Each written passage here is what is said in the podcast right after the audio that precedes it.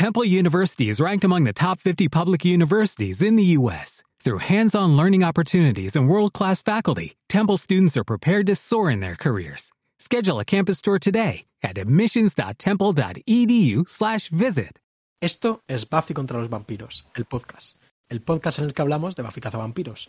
Capítulo 27. Embrujada, preocupada y confusa. Yo soy Marcelo. Y yo soy Noah.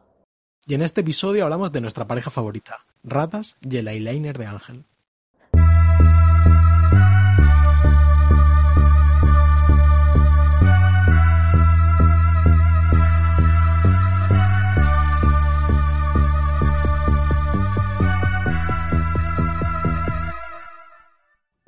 Hola Marcelo.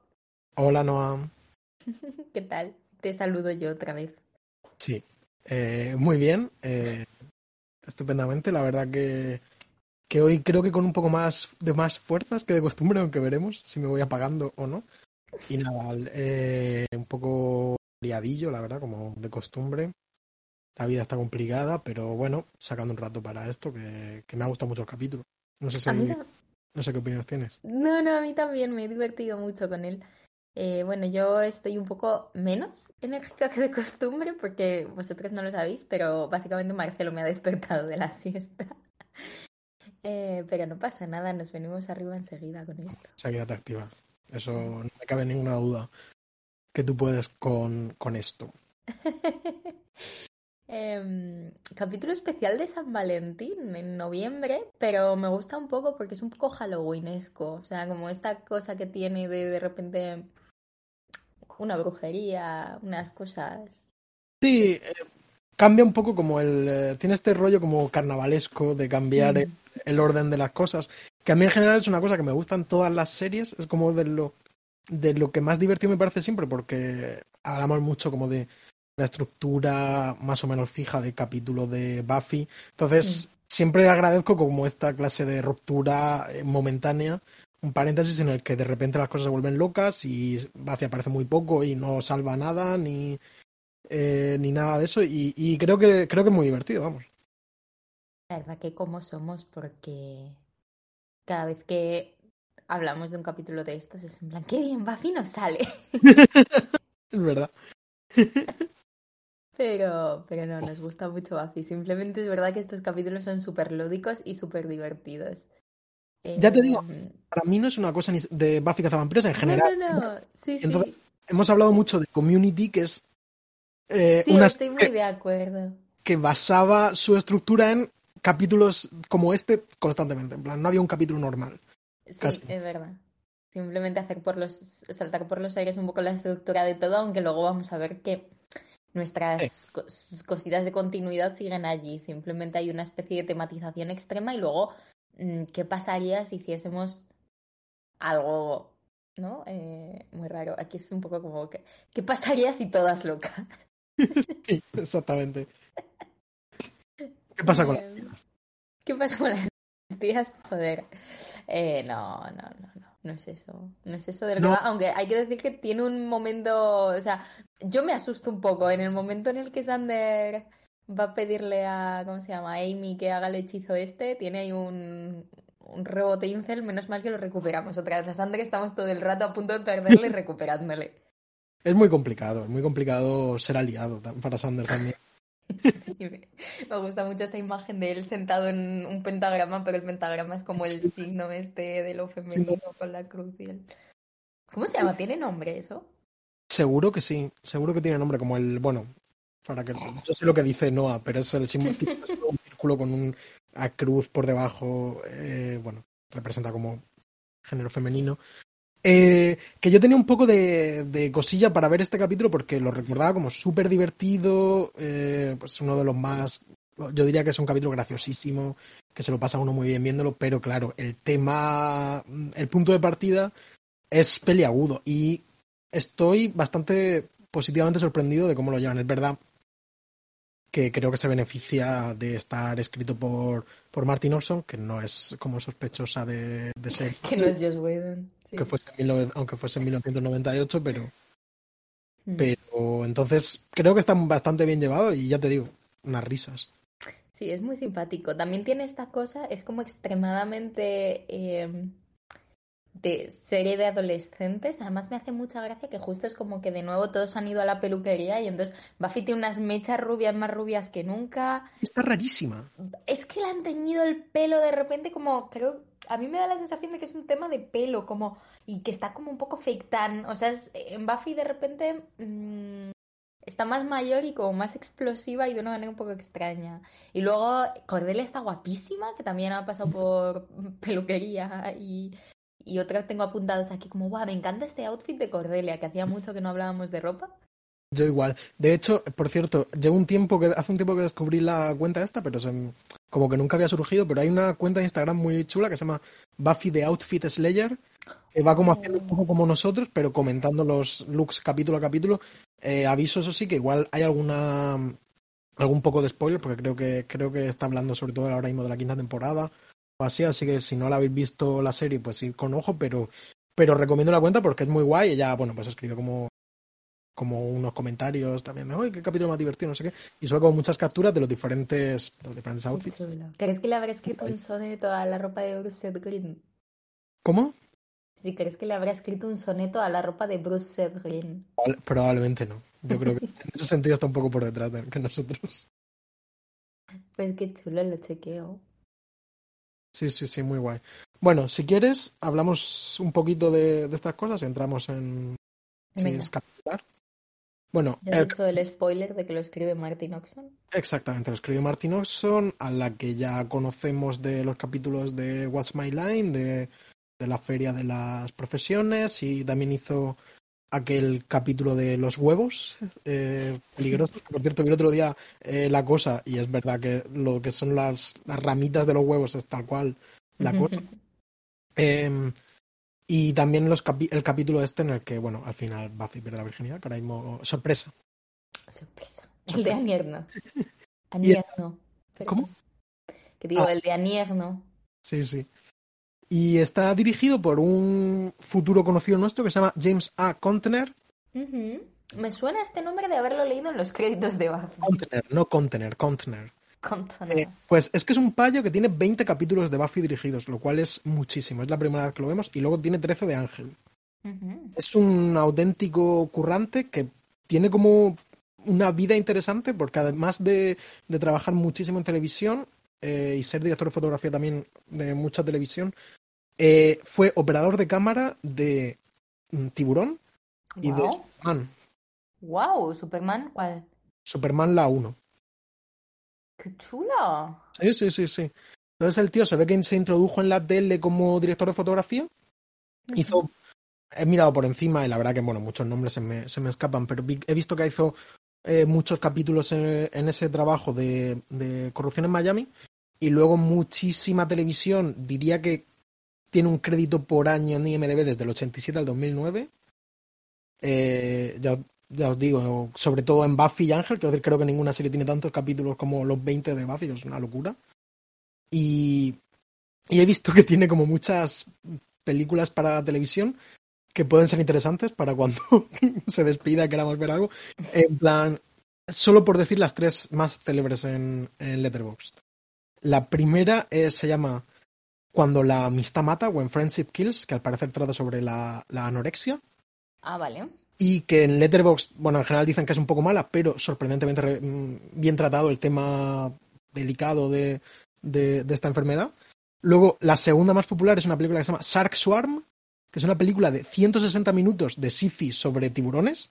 Vale. Protagonizada por Daryl Hannah. Y con F. Murray Abram, estoy viendo, por cierto, que lo acabo de ver en, en, en la serie esta de, del Guillermo del Toro, que no hemos comentado por aquí, pero me he visto el capítulo de la autopsia protagonizada por F. Murray Abram, muy, muy buen capítulo y que te, te, te, recomiendo que le tires a esa serie cuando, cuando te desocupes un poco en 2025. Exactamente, tengo muchísimas ganas de verla, además creo que el rollo antología de terror, diferentes autores, me fío mucho del trabajo curatorial de Guillermo del Toro, que creo que nos gustan cosas parecidas. Pero a ver cuándo le puedo echar un ojito. También tengo que ver Andor, la de Star Wars, yo no de abasto. Yo, yo también tengo curiosidad por Andor. Eh, la tercera más popular es una que me, me, ha hecho un poco de gracia el título, eh, que se llama She Woke Up Pregnant. Se despertó embarazada. Vale. Eh, Lo otro que puede pasar eh, es, es final alternativo del episodio Surprise. No, eh, Inocencia. ¿Cuál es? Entonces, bueno, tiene muchísimo trabajo, como vemos. El hombre, lo último que dirigió, de hecho, fue un capítulo de, de Dollhouse en 2009 y aparentemente está retirado. Yo sospecho que sí, porque he visto que nació en 1947, así que ya tiene el señor una edad. Así que bueno. Pues, sí, ¿Quién fuera, la verdad? Sí, sí, guapísimo. Hay un, un Michael Mann, un, un Buffy. No, no. ¿no? Y en todas las pelis estas Superman, tío. de televisión, eh, al final son como telefilmes cutres de, de Lifetime y tal, pero todos son con actores como muy famosos, ¿sabes? Eh, Esta de, la de la anorexia está protagonizada por Linda Carter, la, la Wonder Woman. Ostras, sí, sí. Bueno, bueno, qué chuli. Y, y nada, si quieres decirme la sinopsis. Venga, te las digo. Eh, la sinopsis de la Bafipedia, tradu- traducción de Marcelo García Marín. Todo el mundo quiere a Sander. Si no me quitas el cursor, no veo. Ahí. Tengo la, tengo la manía. Cuando Cordelia sucumbe a la presión de grupo y rompe su relación con Sander el día de San Valentín, él convence a una bruja para que realice un hechizo que haga que Cordelia se enamore de él. Pero cuando el hechizo sale por la culata, las mujeres de Sunnydale, excepto Cordelia e incluyendo a Buffy y Drusilla, empiezan a ver a Sander con otros ojos completamente distintos. Está bien. Es, un- una síntesis bastante acertada, ¿no? Sí, es- tiene casi todo. No tiene agujeros. Eh, la Disney Plus dice, Sander hace que una bruja hechice a Cordelia para poder romper él con ella. Me gusta bastante, me parece que contiene multi... Es un poco como lo del elefante que todavía sigue ahí, ¿no? Como que contiene muchos tiempos. ¿sí? más sugerente, pero Mm. está muy, está muy bien, sí, sí, me gusta. Y bueno, pues esta es la idea, ¿no? Que, que, que San Valentín, Mm. que es una fecha muy importante en los institutos de los Estados Unidos, y hay un baile en el bronce y tal, y, y Cordelia empieza a sentir que conforme su relación se va haciendo pública, porque ya consideramos que, que su relación es pública, pues ve como sus amigas la dan un poco de lado, porque, bueno, porque Sander realmente pues es un pringao, realmente más o menos víctima de, de Cordelia, quiero decir. Sí, a ver, porque son amigas horribles, eso para empezar. Pero sí, a ver, yo creo que de fondo hay una cosa bastante interesante y no tan poco habitual, como que ni siquiera hace falta tanta caricatura, ¿no? Pero esa especie de qué es lo que pasa cuando sometes a una relación a la mirada ajena, me parece muy interesante y creo que funciona en las dos direcciones, porque el capítulo empieza con Buffy no entendiendo en absoluto qué hace Sander con mm, Cordelia y un poco teniendo que ajustarse a, a eso, ¿no? Y la contrapartida, pues es Cordelia sucumbiendo un poco a esta especie de presión de grupo, partiendo de la base de que ninguno de los dos tiene muy claro por qué le gusta tanto a la otra persona, ¿no? Claro, eh, Sander recibe como infinito más apoyo que Cordelia, Hmm. pero no deja de recibir burlas, eh, críticas más o menos veladas y tal. Y es un poco como eh, la cara oscura del Enemies to Lovers, ¿no? Eh, como que no, es verdad que no se suele ver tanto, que es, vale, esta gente, estos que se enfrentaban tanto, de repente son novios, ¿vale? Se han gustado, se han dado besos, se han sentido cosas, pero ¿qué pasa con toda esta gente a su alrededor y cómo, cómo los ve, ¿no? Es una relación condenada. Totalmente, es una relación condenada. Em, sí, y no sé, yo creo que en general es, es interesante. Creo que además todo el mundo puede caer víctima de esa especie de, no sé, tanto de esa especie de, de, de como anhelar a una persona por un poco cómo queda, que es lo que, por ejemplo, Cordelia la vemos hacer durante toda la serie y vemos que la amiga hace también, ¿no? Es esta especie de, están todo el rato hablando de gente, no porque esa gente les guste, les trate especialmente bien, sino porque son, pues aquí hablan de un tal Weinberg, no sé qué, que es como estudiante de lo que sea, ¿sabes? No, como, porque Sí. queda bien en el currículum. Sal- Salir con alguien como muestra de poder, de estatus. Exacto, como el que elige un bolso o lo que sea, ¿no? Y yo creo que incluso cuando vas más allá de eso y encuentras algo un poco más real, pues no sé, me parece interesante que hagan esa pequeña indagación en... No sé, no todas las relaciones desde fuera son como la de Buffy y Ángel, ¿no? Que es como esto está prohibido, pero realmente quedamos muy bien y es súper romántico y es súper bonito. A veces lo que pasa es que pues el chaval que te gusta es un nerdaco o es una tía que tiene cero sensibilidad, o es como, es esta gente que te hace quedar un poquito mal. A mí siempre me, pasa como esta especie de ejercicio, ¿no? De, em, eh, casi antes de pensar en tal, pienso, ¿y, ¿y, cómo sería presentarle a esta persona a mis padres? Y casi siempre sería terrible con toda la gente que, que te gusta, ¿no? Creo que es divertido. Claro, claro, totalmente. Y bueno, me gusta como la relación de estos dos, la verdad me parece como tierna, de una forma extraña y como... A mí me encanta, en este capítulo además es que lo, los veo a los dos chulísimos. Sí, pero quiero decir como que es verdad que, que la serie no hace un esfuerzo, y yo creo que para bien, por explicarte de verdad como qué está pasando, en plan como para nosotros es tan misterioso como para, por ejemplo, eh, por qué funcionan, ¿no? Pero, pero me parece bueno, ya hemos hablado como de esta clase de duelo eh, de ingenios que tienen y como... Sí, y en general como esa especie de ayuda mutua. O sea, yo creo que son dos personas que siempre acaban juntas, ¿no? Por un poco su rol que tienen en, en los grupos, como que siempre acaban teniendo que trabajar juntas y hacen muy buen equipo. O sea, a mí, yo, yo lo entiendo, yo no necesito más. De hecho, me parece, por ejemplo, lo estaba pensando viendo este capítulo, ¿no? Como, vale, Willow y Oz son el mismo rollo, tienen mucho en común, no sé qué, pero cuando ella dice, mira, mi novio está en el grupo, yo digo, uff, tu novio. O que me falta todavía sí. esa intimidad, mientras que Sandra y Cordelia yo creo que, que lo tienen desde el principio. O sea, no sí. desde el principio, pero desde que va evolucionando esta... Puede ser, pero para, para, mí sigo sintiendo un poco, y no lo digo de ninguna forma en plan mal, sí, sino... sí, sí, sí. Sí, pero que es un, cierto, ¿no? Misterio. Es un poco como que a los guionistas se les ocurrió eso sin sí. vamos a ver que se besan y como que de alguna forma les sale bien, ¿sabes?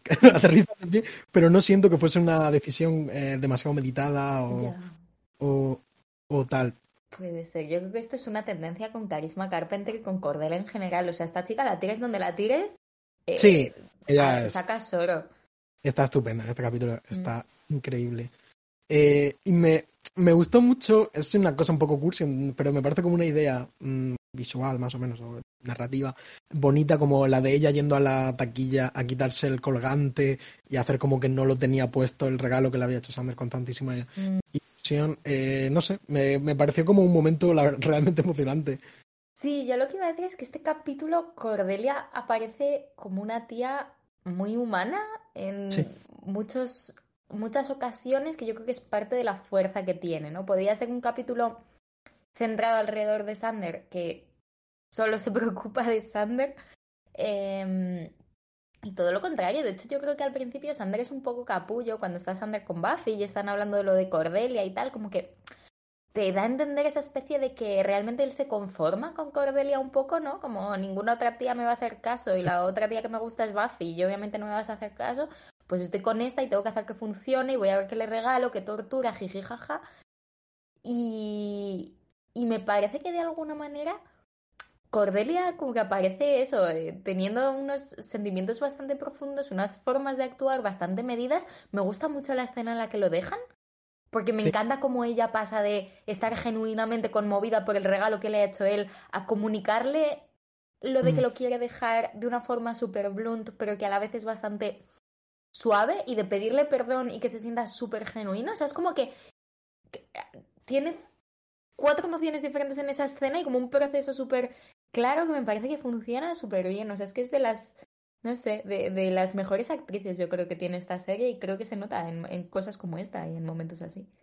100%. Eh, es verdad que es como la vez que más humana la vemos, igual desde aquel capítulo de la chica invisible o algo así, en el que empezamos a ver como que era un personaje más tridimensional. Mm. Vemos eso porque, bueno, tiene como un arco de personaje bastante complejo y profundo, eh, solo en este capítulo, y, creo que creo que muy guay, ya está súper bien. Te iba a decir que también, hablando de, de, actuaciones, que creo que está muy bien también Willow en su pequeñísimo papel, porque como que mientras que Buffy la ha visto rarísima y tal, creo que Willow como mmm, perdidamente enamorada de Sander funciona, en plan con ella con el hacha llorando, creo que creo que da la, da la talla. Sí, es muy potente esa imagen. Sí, pero evidentemente el capítulo es más Cordelia y, y se luce. Y Sander también está guay, la verdad. en las Brandon. Que por cierto, me he acordado que salió en Coherence. ¿Tú te acuerdas que salía el payo en Coherence? No, ¿Has visto la peli de, de Coherence? tampoco, por eso no me acuerdo. Claro, entonces es comprensible que no te acuerdes. vale. Eh, Bueno, recomiendo la, recomiendo la peli Coherence, está bien, ¿eh? vale. Eh, no, La sí, de 2016, pero... la recomiendo yo también. No, eh, Sander tiene un, o sea, Nicolas Brandon tiene mucha potencia cómica. Me parece que es el tío perfecto para un slapstick de estos mm, series de catastróficas desdichas, como que todo es divertido, pero a la vez quieres que le salga bien, pero a la vez es tontísimo y, y que puedas mantener todo esto a la vez. Yo lo estaba pensando justo en plan de, jo, qué pena que haya acabado un poquito fuera de todo y como un poquito mal este hombre, porque, joder, es que mucho talento también. Para, para mí es una auténtica pena porque se hubiese como montado en la ola, ¿sabes? Creo que, creo que hubiésemos tenido cosas muy chulas, muy chulas con él. Él, ¿sabes que iba a ser el, el, el de Firefly? En principio el protagonista de Firefly estaba pensado para él. Nathan Fillion, pues mira, habría sido mejor seguramente. mucho mejor. Eso está muy bueno. Le habría dado como otra tesitura. Al final ese tío es un poco un muñeco de acción de sí mismo, ¿verdad? Sí, ta- tampoco creo que Nathan Fillion esté mal en Firefly. Es, muy difícil, es difícil imaginarse el personaje sin él. Sí. Creo que hubiese estado mejor este. Eh, Ah. de hecho, dime. No, no, no, vi, vi, vi. Que te iba a decir que, ah, ya que estamos hablando de slapstick y tal, que a mí Sander eh, en este capítulo me ha recordado a dos personajes eh, eminentemente slapstickianos. Uno es, eh, me ha recordado al TVO de, de Matt Fraction y, y ¿cómo es? Steve Lieber Ah, ¿cuál? de, de Jimmy Olsen, el mejor amigo ah, de Sam. vale. Es que no lo he Eh.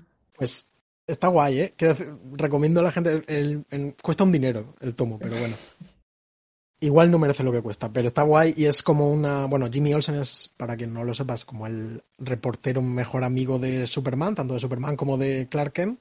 Y es un tío, pues, que durante los años, entiendo que 50, 40, 50, 60, protagonizó su propia serie en la que eh, le- la cagaba, le pasaban historias raras, le hacían experimentos extraños, cosas así. al final, bueno, pues más o menos Superman tenía que ir a rescatarle. Y entonces era como una especie de serie basada en sus humillaciones continuas. Entonces esto, lo que Matt Fraction y Steve Lieber hicieron fue un poco como darle un poco de coherencia y canon a todo esto, crear una historia nueva que mira mucho para atrás y pero como que moderniza el personaje y es guay y es un personaje pues que es como claramente consciente de que es pues, un torpón más que otra cosa.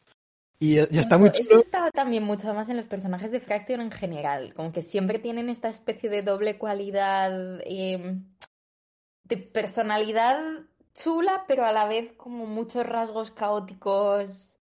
Mucho cómic, tiene mucho cómic. Sí, tiene mucho cómic. Nos gusta mucho Van. Pues mira, esta no la he leído, pero me parece muy buen muy buen punto de anclaje como para meterme algo súper random que seguramente me guste. Por otro lado, me ha recordado, pero esto ya como por más la trama del capítulo en sí, por supuesto a eh, la famosa película de Buster Keaton, Siete ocasiones, Seven Chances, creo que No este... visto tampoco. Bueno, pues esto es muy, eh, muy famoso. Está, es un- el concepto es eh, Buster Keaton es heredero de un gran millonario que eh, le cederá toda su fortuna a él si se consigue casar antes de las 7 de la tarde. Entonces, él publica un anuncio en el periódico y lo que consigue pues es que una marabunta de mujeres le persigan por toda la ciudad intentando pues ser ellas la- las afortunadas casadas. Y entonces, bueno, yo hace mil años que no la veo. Creo que hay como un pseudo remake protagonizado por Hugh Grant. Puede ser, no lo sé, la No, voy a mirarlo, ya que estoy. Eh, ojo, me interesa. Voy a mirarlo, pero eso, bueno, pues que en- en- hay imágenes como que muy claramente de, se relacionan con, la, con el tramo final en el que ya todo el pueblo está enloquecido. Qué chulo. La verdad que, no sé, es, es bastante guay. Es bastante guay. En un momento dado me asusta, ¿no? Esa especie de imagen de toda la masa de Angry Women, ¿no? Como que da un poco de... No sé. ¿De cómo? Que, no sé, como que en un momento es como, hmm, está bien esto. Pero realmente es que es muy divertido. O sea, no sé. Sí, No sé, sí. Creo que simplemente salvar un concepto con, con- con muchos potenciales eh, descarrilamientos. Me hace mucha gracia, por ejemplo, todo el tema de Drusilla. Sí, Cómo el total. personaje reacciona a Sander y entonces lo quiere convertir. Como que cada una se enfrenta a él de una manera muy autóctona de su personaje y eso creo que es Esto, muy esto gracioso. es interesante, sí, porque Buffy, digamos que tiene una postura como muy directa. Sí. Eh, eh, Willow tiene como una relación más íntima, sentimental con él. Relacionada otra vez con sus con su pasado, como que lo rescata, tal. De hecho, el capítulo termina diciendo mm, muchas risas, pero esto a Willow no le ha sentado bien esta Claro. situación. Lo cual creo que, quiero decir, creo que es eso. Puede ser lo que decimos, ¿no? Es- Está bien que nos haga gracia esto, ¿no? Pero en el fondo es un, un fallo que ha tenido como un, re- un rebote muy chungo y está siendo severamente castigado por, Sí. eh, por haber querido eh, jugársela a, a su ex. Sí. Por cierto, lo de Siete Ocasiones es una película que en inglés se llama The Bachelor, El Soltero, que está protagonizada por un tal Chris O'Donnell, que a mí no me suena, y René Zellweger. Es una película de 1999. Yo, la, la- la han puesto por la tele alguna vez en, la- en los viejos tiempos, pero no creo que sea muy buena. A mí que me, me- como la imagen está de eso, de la masa de mujeres corriendo, me suena un poco, pero no sé a qué. Quizá lo de Hugh Grant te viene de tú la letra y yo la música, por aquello de que como él es actor famoso, siento que también hay mucha interacción de masas de mujeres, y en concreto como una hermana de la protagonista y tal, que allá donde va él es como que reaccionan a él un poco de esta manera. Eh, sí, no, pero yo creo que es por simplemente por el contexto 1999 de comedia romántica. Porque la música la vi mucho, mucho después. También por otro lado, por cierto, tenemos a Jenny Calendar eh, siendo también eh, una de las para mí más divertidas de, del capítulo. Es ella como yendo a disculparse y queriendo hablar las cosas seriamente. eh, Tocándole musculitos. pero es incapaz de apartar sus manos de, de, de Sander. Sí, no, tiene muy buenos momentos de comedia en general. También me gusta mucho porque al principio vemos que Giles está dando el tratamiento de silencio y nos sentimos súper mal por ella. Y de alguna manera el verse inmersa en esta trama como que eh, aporta cierta levedad a una muy tensa situación, ¿no? Porque ya él la tiene que cuidar, se la tiene que llevar, tiene que tirar de ella y es como que todos se convierten en unos personajes bastante cómicos. A mí me pasa como a ti. Yo creo que la que menos me gusta y la que más me incomoda es Buffy, aunque la idea de ¿y si Buffy se convirtiese en una rata? Me parece la mejor idea que ha tenido nadie en una sala de guionistas nunca. Te, te voy a contar el porqué, y, es, y yo creo que tiene que ver también por- con por qué está rara en, en general. Que es que eh, al parecer la deciden hacer la rata porque eh, Sarah Michelle Gellar No Se podía va- grabar. va a hacer el Saturday Night Live. Entonces está liada. Y entonces yo creo que a lo mejor grabaron todas sus escenas en una mañana o algo así, y ella está como apresurada y, y todo eso, y el resto del capítulo es una rata. Tío, pero También- esa es la magia de la televisión. O sea, yo cuando, cuando Buffy desaparece y de repente aparece esa rata y la cámara empieza a seguir a la rata y todos sabemos que esta rata es una rata, como bien dijo Rihanna en su famoso tweet. Yo mm, no sé, o sea, dije, te juro, o sea, esto parece que me lo estoy inventando por mm, dramatizar, pero no, o sea, según lo estaba viendo, estaba diciendo, qué chula es la televisión, o sea, qué chulo es que todas mis, todos mis sesgos cognitivos y como toda la maquinaria de, del entretenimiento y de la reproducción de la imagen, que todo me haya llevado a este momento en el que Buffy es una rata. como que me parece mágico a veces. Eh, no sé, me gustó un montón.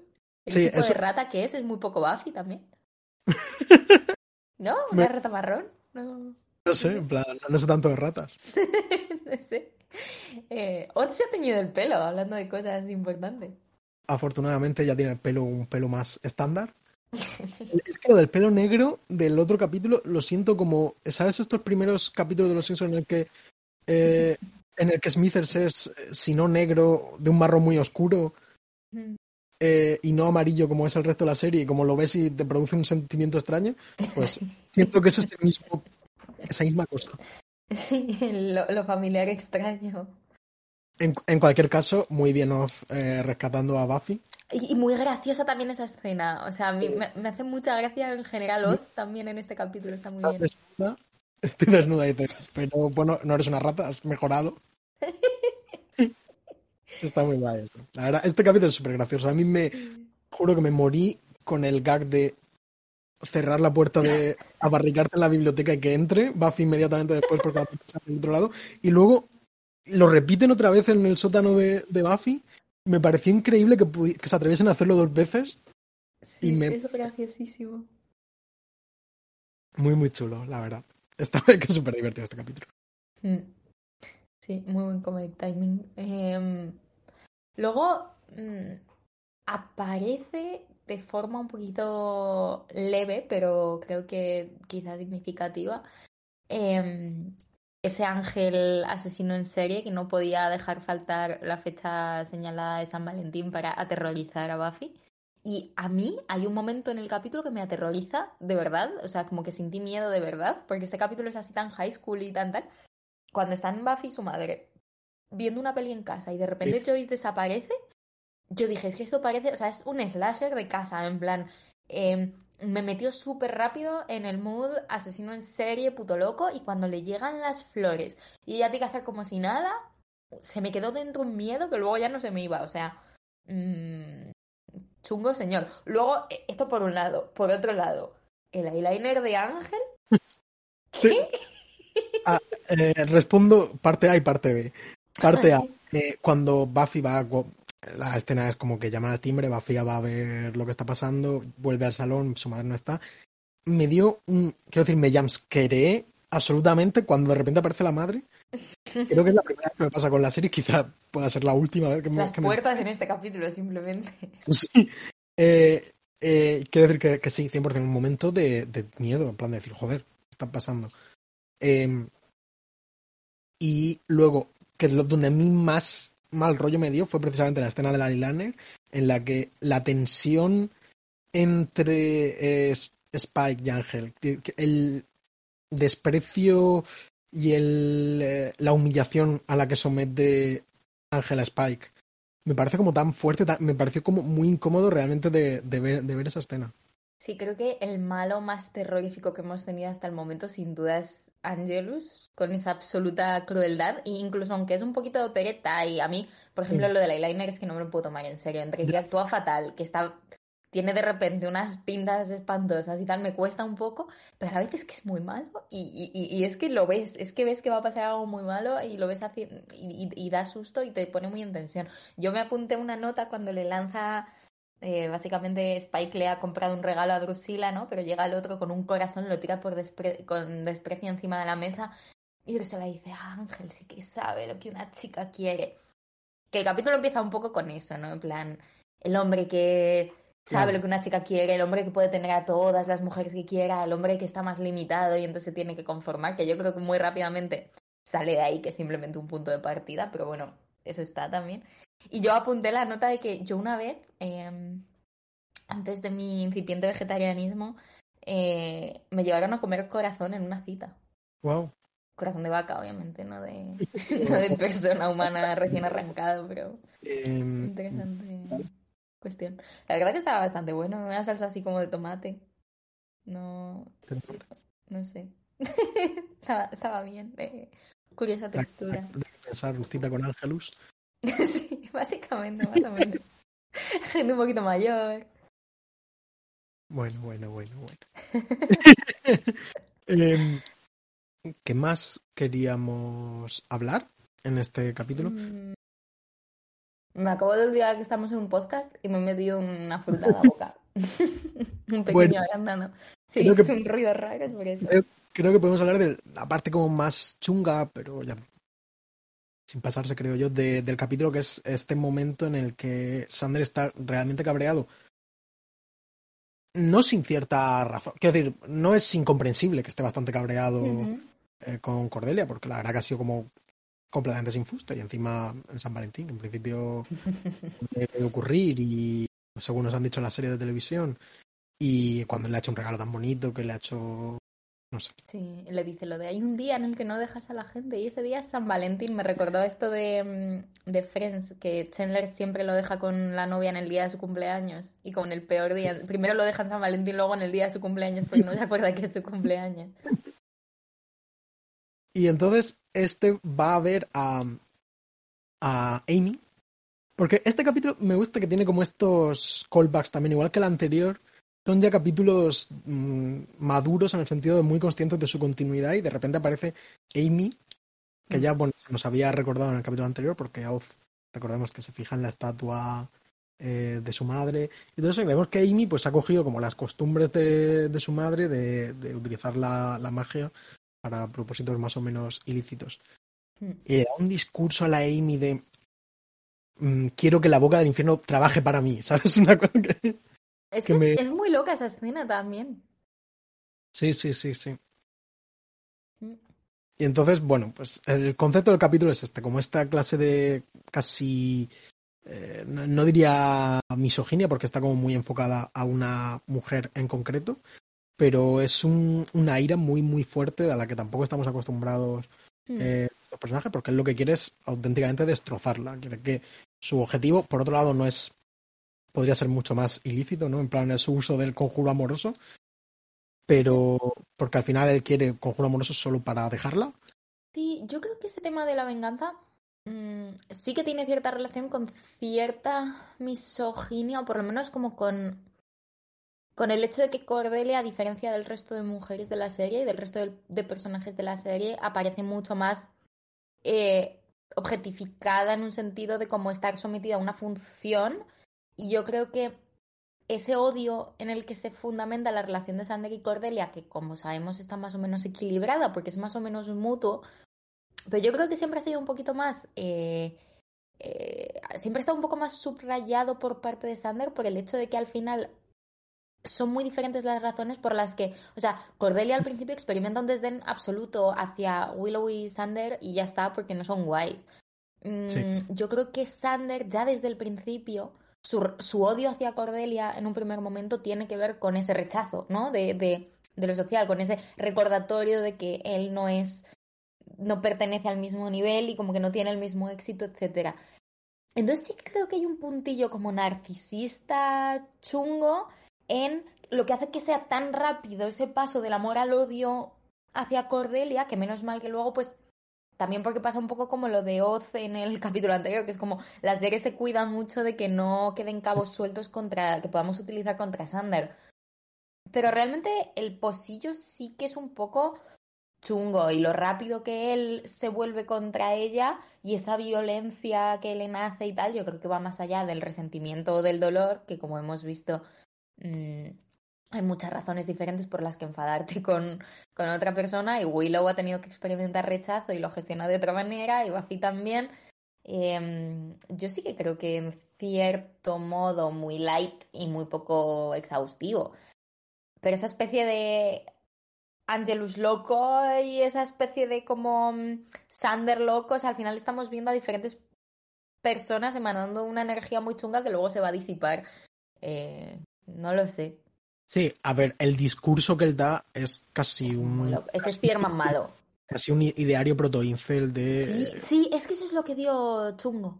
Y, y el, el, un gran problema personal al que Sander tiene que aprender, del que tiene que aprender a desprenderse, es esto que, que en inglés se llaman, no sé muy bien cómo traducirlo, entitlement.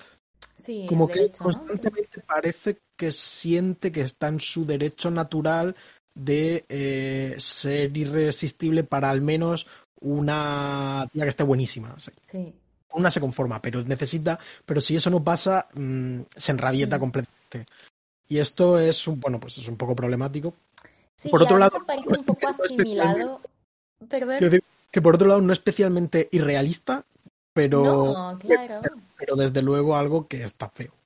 Claro, a ver si esto, como todo en Buffy, obviamente eh, emana de una situación habitual muy real y que de alguna manera yo creo que la serie, pues quizás se molesta más en integrar eh, y como en resolver de forma satisfactoria de lo que lo haría una serie de ahora. O sea, creo que ahora el modus operandi tiene más que ver con em, cuando se presentan estas, estas conductas como confinarlas al ámbito de los malos, los Sí. que se redimen, los de segunda categoría, etc. Y entonces como que nos separamos limpiamente de todas estas cosas que detectamos como malas. Yo creo que el juego de Buffy, que no te sé decir si parte de una autoconsciencia extrema o incluso de ese situarse en un momento previo a esta especie de pues despertar colectivo ante lo mm, sistémico y heavy de todas estas cosas, que obviamente no es una conversación que haya nacido ayer, pero que ahora es muchísimo más general, ¿no? No sé, quizá es como esa, al contrario, como esa especie de eh, es estar en un momento previo el que le obliga a reabsorber otra vez todo esto como parte de la normalidad, pero intentando siempre dialogar con ello. Pero yo creo que es muy interesante porque efectivamente esto son cosas que, que te encuentras y que pasan y que hay aprendizajes que hay que tener. Entonces, no sé, como que es una fricción un poco interesante la que aparece aquí, ¿no?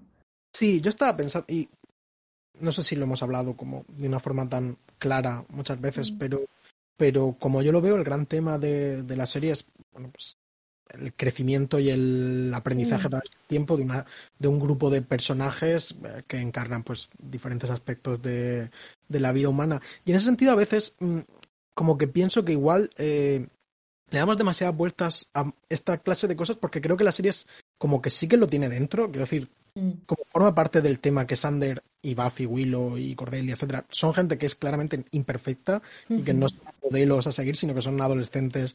Y creo que es mucho más consciente de la que la mayoría de series en la protagonizadas por adolescentes. Que las personas están a medio cocer todavía, que no mm. son gente hecha. Eh, y la serie es eh, Depende. O sea, te quiero decir, Dawson 13. Literalmente, ¿no? Bueno, sí. Pero sí, Growing Pains.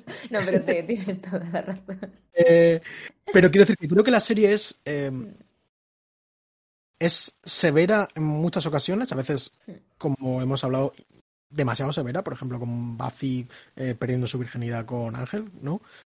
pero bastante compasiva en general. Quiero decir, como que, que acepta mucho esta gente y bueno, pues a Sanders se le impone una penitencia también bastante severa y que se prolongará. No sé, si, no sé si en el siguiente capítulo este, mm, este rayamiento de Willow habrá enrarecido su relación y continuará en el siguiente capítulo, lo que sorprendería en absoluto, pero no lo sé.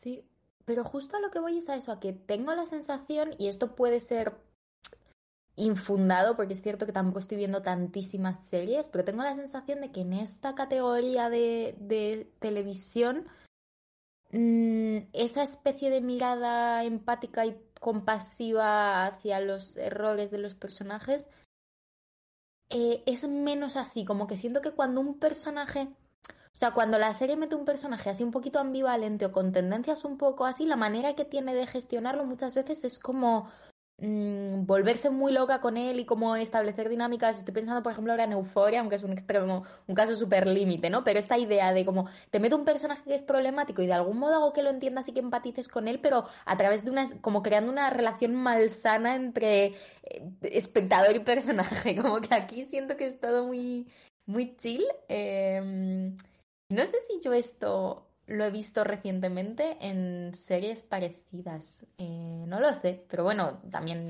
yo qué sé. Hay mil series, yo desde luego no, veo muchas. No lo sé, mm, pero vamos, sin más eh, thought. pero...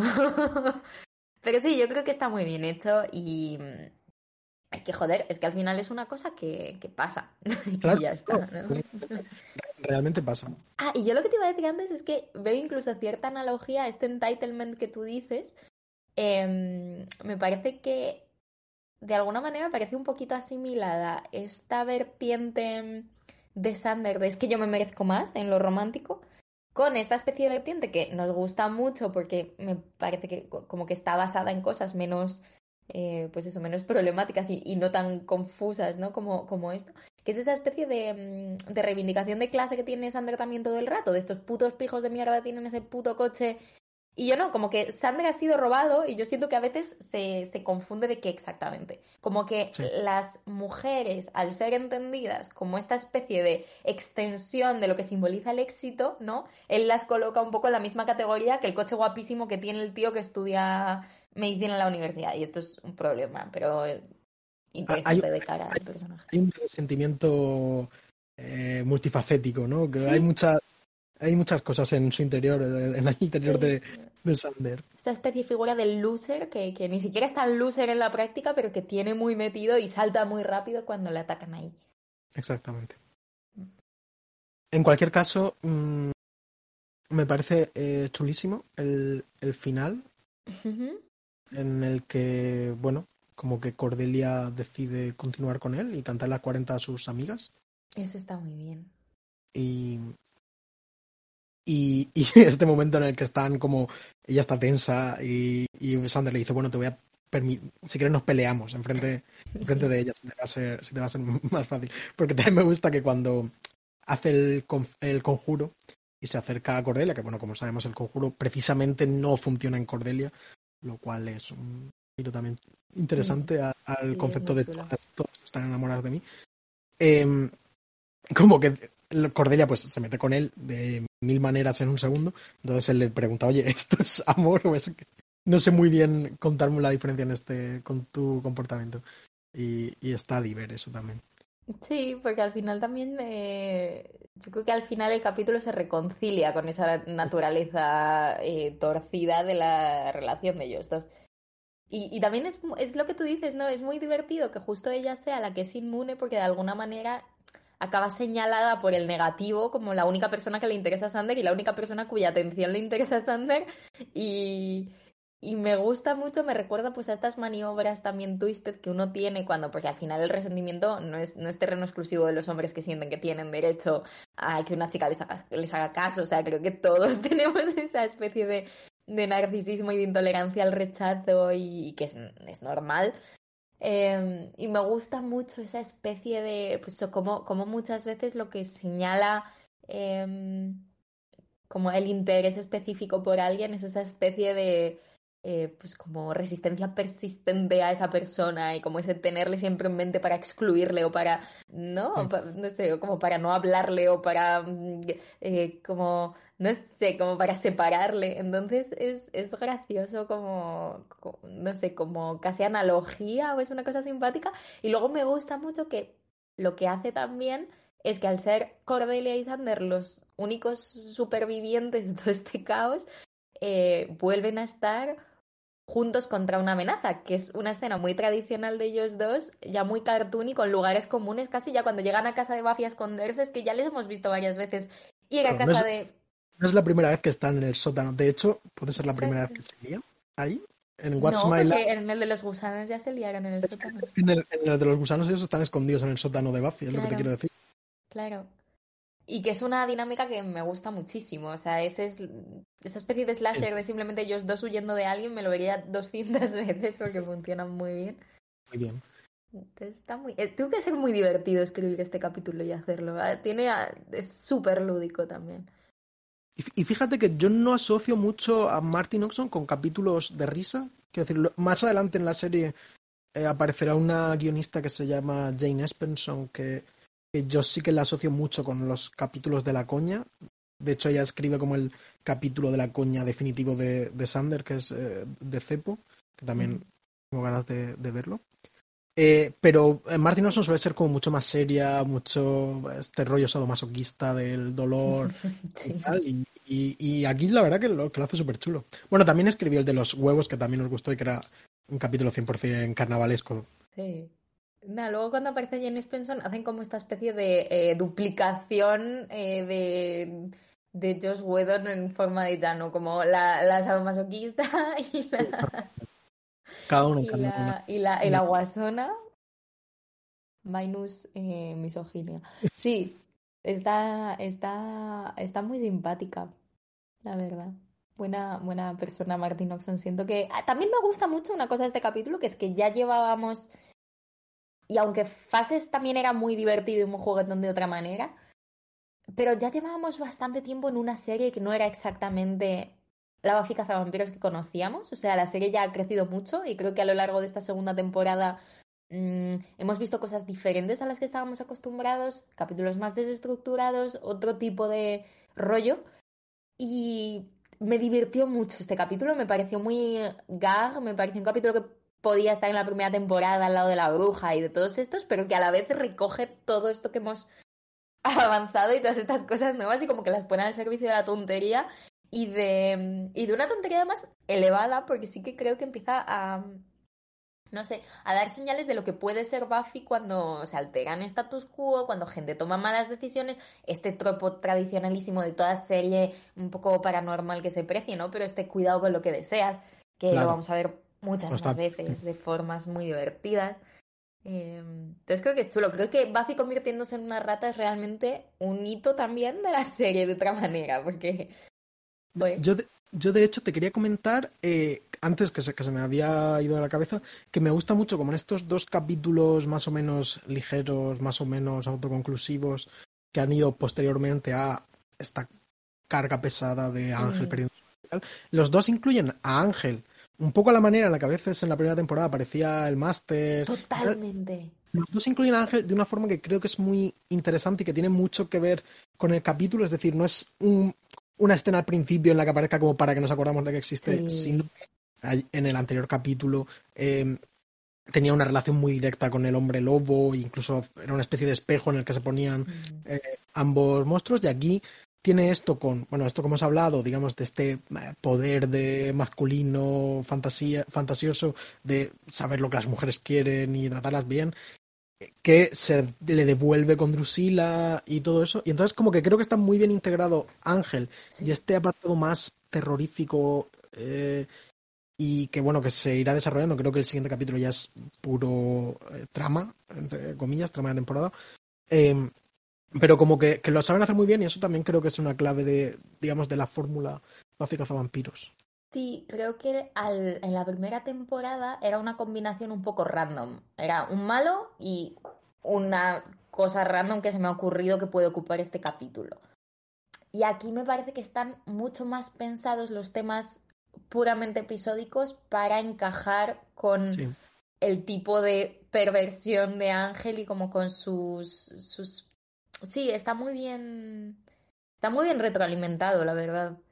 Y, y creo que eso, que, que, Ángel, casi más que la figura Ángel que ves en pantalla, que ya te digo que a mí, no, por una serie de razones, no me resulta muy, muy compelling, pero es esta especie de sombra verdaderamente inquietante que lo impregna todo y de la que no te acabas de olvidar. O sea, yo tengo muy metido, viendo estos capítulos que son tonterías, la posibilidad de que en un momento dado aparezca Ángel y haga algo horrible.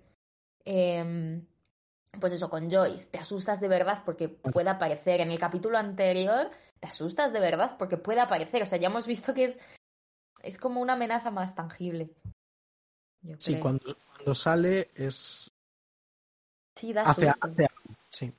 Da susto. Y, y, luego esa especie de. Es que es tan.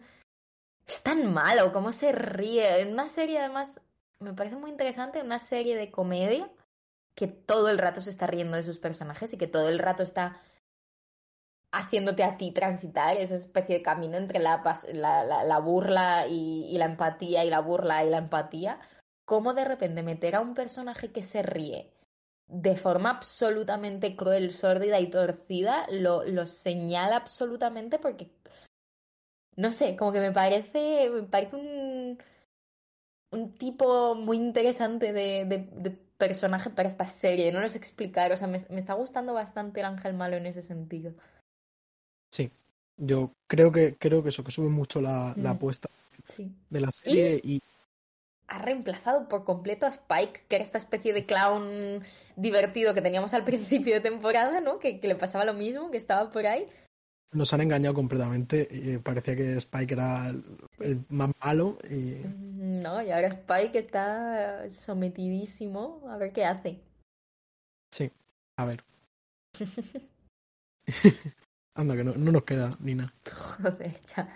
Le estaba pensando, joder, pero llevamos muchos capítulos, Marcelo. Sí, sí, muchísimo.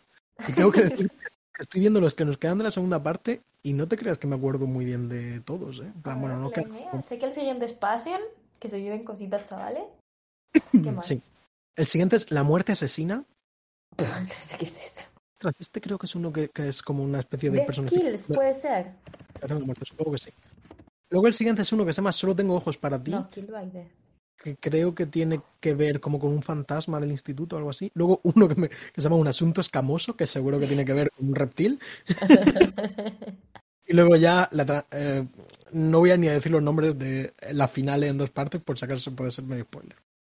Pues sí, suena un poco relleno, relleno máximo, la verdad, pero... Bastante cargaditos también. Creo, creo, creo que Ángel va a tener bastante protagonismo en todos o casi todos, pero Pero, pero que nos quedan entonces seis capítulos. capítulos. Fuerte. Me pasó ayer que me puse a escuchar uno de nuestros podcasts de referencia recién cansados Sí, y decían, eh, era el, sex- el sexto capítulo. sí, Y el de dicen, "Guau, placeres culpables. Exactamente, Buah, ya llevamos seis capítulos. Y yo pensando, joder, ya llevan seis capítulos. Y luego pensé, joder, cada lunes que o cuando sacan el capítulo, nosotros también sacamos. Llevamos- Ya. Ya, no, no habíamos hablado, creo, de recién cansados en este No, podcast. Eh, nos gusta, nos gusta bastante. Un podcast de lifestyle eh, que escuchamos Marcelo y yo. recomendamos, sí. Este último estaba bastante divertido. Sí, sí, sí, sí, me gustó. Y mira que nunca he sido yo de, de alimentar el concepto de placer culpable, pero se me estaban ocurriendo muchas cosillas. No me gustan nada el conforme tema, ellos son muy majos. Sí, no, no, no, pero me gustó el abordaje. Creo que está chulo. Ya te digo, no, no lo- Y me descubrió cositas también. Eh, bueno, pues sin más, creo que te voy a comentar algunas cosillas muy concretas. Dale. Sí, Ah, bueno. dime. No, que no habíamos comentado nada del título del capítulo, ¿no? Porque me parece mm, interesante. Vale, es el título eh, Bewitched, Bothered and Bewildered, eh, que fue tra- traducido en España como Embrujada, Preocupada y Confusa, y Me en Latinoamericana, eh, perdón, en Latinoamérica Hechizada, Molesta y Desconcertada, proviene de una canción de sordomuda. eh, proviene de una canción de Frank Sinatra, que se llama Bewitched también, y en un momento de la canción Frank Sinatra dice I'm bewitched, bothered, I'm bewildered. Eh, bueno, es un... La que está escuchando, eh, muy típica de Frank Sinatra, pero bueno, pues esa es la, la referencia del título. A mí la verdad que se me hace un poco como un poco raro el, cap- el título del capítulo, pero está Está- guay. Fuera de texto, o sea, como que no, no es habitual, pero a mí me gusta mucho y suena muy bien y son palabras muy bonitas y además le da una vibe como, como muy fantasiosa, ¿no? A mí me recuerda a Sabrina. Un poco como- Así como de la maldición de la bruja, bothered, and Claro. Exacto. Exacto. Eh, está muy guay. Y nada, simplemente iba a comentar aparte de, aparte de esto y lo de la rata que hemos dicho que era por lo del Saturday Night Live. Que bueno, que aparecen una vez más Dingoes Ate My Baby, el grupo ficticio en el que toca Oz. Me mola bastante el temilla que cantan en el bronce. Pues se llama Pain y el grupo, recordemos que es, si le quitas a Oz, se convierte en un grupo que se llama Four Star Mary y que nada, pues se pueden escuchar. Y esta estaba, estaba bien. Me gusta también de estos dos capítulos seguidos eh, más, entre comillas, ligeros, que ha vuelto a ver bronce, ha vuelto a ver musiquilla. Vamos a ver y- música, por fin. Nos estaban. ¿Acaso no saben que Marcelo Criminal está haciendo un podcast sobre su serie? Por favor. Ah, y vi, he visto en un par de eh, pegatinas de Lotion, la banda del capítulo anterior, en, en Ah. Me sigue pareciendo el peor nombre del mundo. Justo he escuchado el capítulo anterior antes porque he estado escribiendo las notas. Eh, ¿Cómo nos pasamos? O sea, yo estoy a favor de, de acabar hoy prontito, dejar a la gente Sí, tranquila. Vamos a ya, porque ya Pero tengo que decir que lo disfrute mucho. acercándonos a la, a la hora y yo creo que, que es un... Vale. Hemos hablado de muchas Pues- cosas. Sí, bastantes. Más de las que yo pensaba. Si quieres, te cuento quién se ha muerto. Es un capítulo razonablemente eh, eh, inocente. Muere Yo- un yo vampiro. Dime. Ah, no murió nadie. Ya, es que No es muy periférico. Un vampiro al que está Buffy y una... Bueno, la chica a la que le quita el corazón Ángel, solo mencionada. Claro, al principio que él dice, ojalá eh, salir con chicas fuese tan fácil como cazar vampiros, me parece un para demostrar. Vale, vale, bueno, pues entonces eso, mueren dos personas y una en pantalla. Está bien. Moderadamente inocente. Sí. A ver si... también eso que has dicho tú antes de lo de quiero que la boca del infierno trabaje para mí. También me parece, joder, es que es normal, o sea, estás harto ya de ser sujeto pasivo, toda Exacto. mierda, pues quieres como someter las fuerzas del mal a tu voluntad que puede salir mal. de posibilidades ilimitadas, porque tienes que vivir como un humano y encima comerte la mierda. Eh, bueno, a ver si en el capítulo que viene muere alguien. Eh, No sé yo. eh, ¿a qué Passion, apuestas? Passion, bueno, un capítulo muy, muy, muy famoso. Es de los de los importantillos. de esta temporada. Yo la verdad que no recuerdo nada. Joder, yo recuerdo todo. O sea, es, uno de esos capítulos, recordemos la disquete mencionada previamente, eh, una oscuridad, una textura de la luz particular. Yo este capítulo lo vi, o sea, no sé si es la primera vez que lo he visto, pero yo recuerdo verlo eh, con mi padre en la casa de mis abuelos ahí en Almería, como por la noche, cuando lo ponían en la tele muy específicamente. Y recuerdo que fuese como un hachazo em, de estos, pues, de estos diferentes, como, como hemos dicho, o sea, de estos capítulos que parece que están subrayados. Yo intentaré, lo que pasa es que no sé si voy a poder, pero yo recuerdo que en uno de los múltiples libros sobre Buffy que tengo en mi casa, que ya por fin, en casa de mis padres, que ya por fin han desempaquetado y han sacado todas las, eh, todos los libros de cajas, etc., yo creo recordar que había un capítulo de ese libro sobre Passion, entonces voy a intentar buscarlo, eh, porque es un capítulo del que se ha escrito bastante. Está muy bien, me, me, interesa. en cualquier caso, avisamos de que, de que igual existe la posibilidad de que para el próximo capítulo pues eh, haya una semana en blanco o que saquemos el capítulo más tarde o algo así, porque hay cosas ineludibles en la vida. Bueno, estamos muy ocupados, pero a la vez a ver, tenemos este par de capítulos, o sea, eh, fases va a salir. Pero es como que justo coincide un poco la semana que viene. Pero yo es que también me voy. Bueno, lo veremos. Bueno, lo veremos. De todas maneras, eh... sí, bueno, no me parece mal dejar un poquito. O sea, me parece un buen capítulo con el que darse tiempo. Así que... posibilidad de que no, no volvamos la semana que viene, pero a la siguiente seguro estaremos porque nos lo vamos esto muy en serio. Sí, en cualquier caso os arrobamos en claro, Twitter.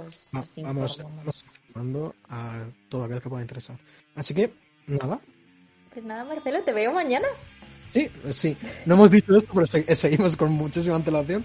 Eh, mañana nos vemos y cuando escuchéis esto ya habrá. Ya nos habremos visto y nos habremos despedido hacía dos semanas. Así que nada, pues hasta mañana y adiós. Hasta mañana.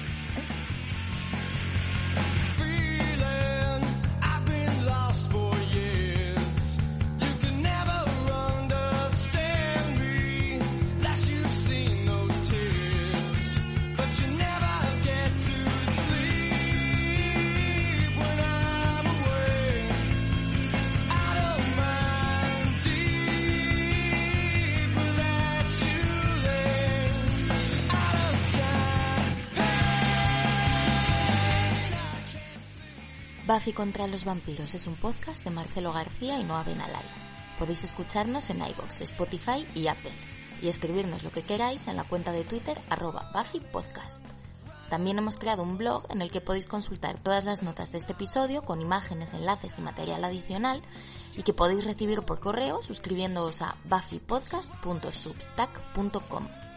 Las imágenes y los logos son obra de Macarena Gil y nuestra sintonía macabra es una versión de Marcelo Criminal. Muchas gracias por escuchar y hasta la próxima.